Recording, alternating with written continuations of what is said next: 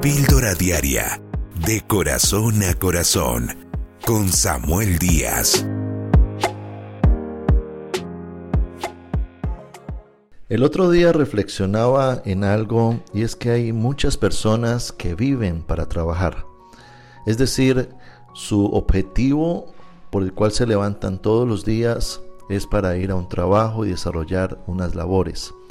Es tremendo cómo llegan a ser esclavos del trabajo, esclavos quizás del deseo de eh, querer superarse cada día, de querer obtener más dinero o sencillamente entran en una rutina de trabajo en la cual eh, se dejan absorber en su tiempo de aquella responsabilidad que tienen. Yo recuerdo hace un tiempo visitar a una persona en otro país y esta persona literalmente vivía para trabajar. Esta persona se levantaba muy temprano, cogía un transporte para ir a la ciudad, allí estaba todo el día ocupado en sus oficios, en la noche llegaba muy cansado a su casa para dormir, para de nuevo al otro día levantarse a la misma rutina. Yo recuerdo hablar con él y comentarle cómo estaba él, cómo estaba su vida y en su frustración me decía, yo vivo para trabajar.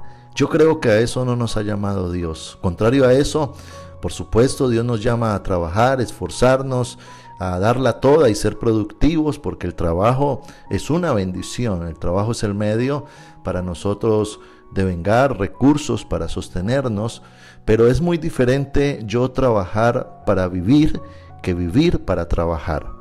Qué bueno es cuando nosotros trabajamos, nos esforzamos, eh, hacemos lo necesario, pagamos un precio, nos eh, alimentamos, salimos a laborar y a conquistar cosas, pero también con el objetivo de tener una vida, de entender de que la vida también en primer lugar es Dios, también está la familia, está lo que yo hago para Dios, está el desarrollo de mi vida personal y entender de que en Dios yo puedo tener una mayordomía del tiempo y una bendición del tiempo donde Dios me ayude a sacar todo adelante.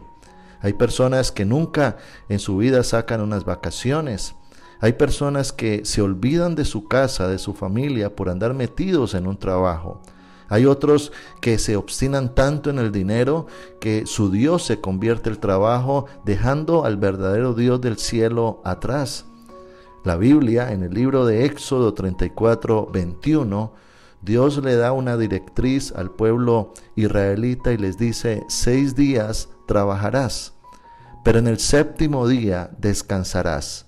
Aún en el tiempo de la siembra y de la siega descansarás. Aquí Dios les está hablando a un pueblo y les está diciendo, ustedes deben de trabajar. Por supuesto, de hecho, dice seis días, de siete días, seis días van a trabajar, pero el séptimo día van a descansar. Yo me encuentro con personas que no tienen ni un día de descanso en el día. Eso es antibíblico. Ese no es el diseño de Dios.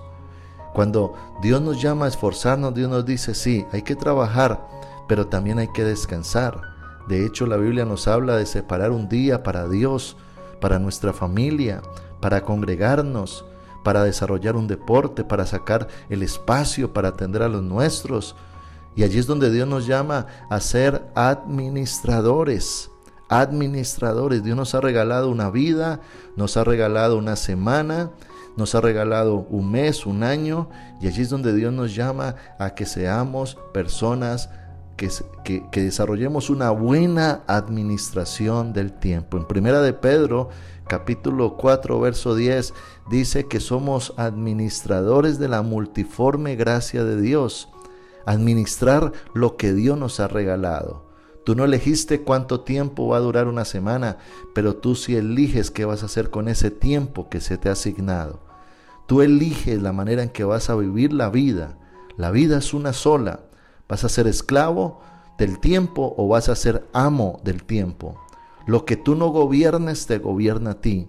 Y allí es cuando debemos de orarle al Señor y quizás replantear nuestra vida y decirle al Señor, Señor, yo quiero ser un buen administrador de los recursos que tú me has dado. Ayúdame para yo salir adelante, ayúdame para yo ser productivo, pero no estar esclavizado al trabajo, ni al dinero, ni a nada más, sino a ti, Señor. Yo quiero ser un esclavo de Cristo, quiero que tú me gobiernes y que me des la sabiduría para salir adelante.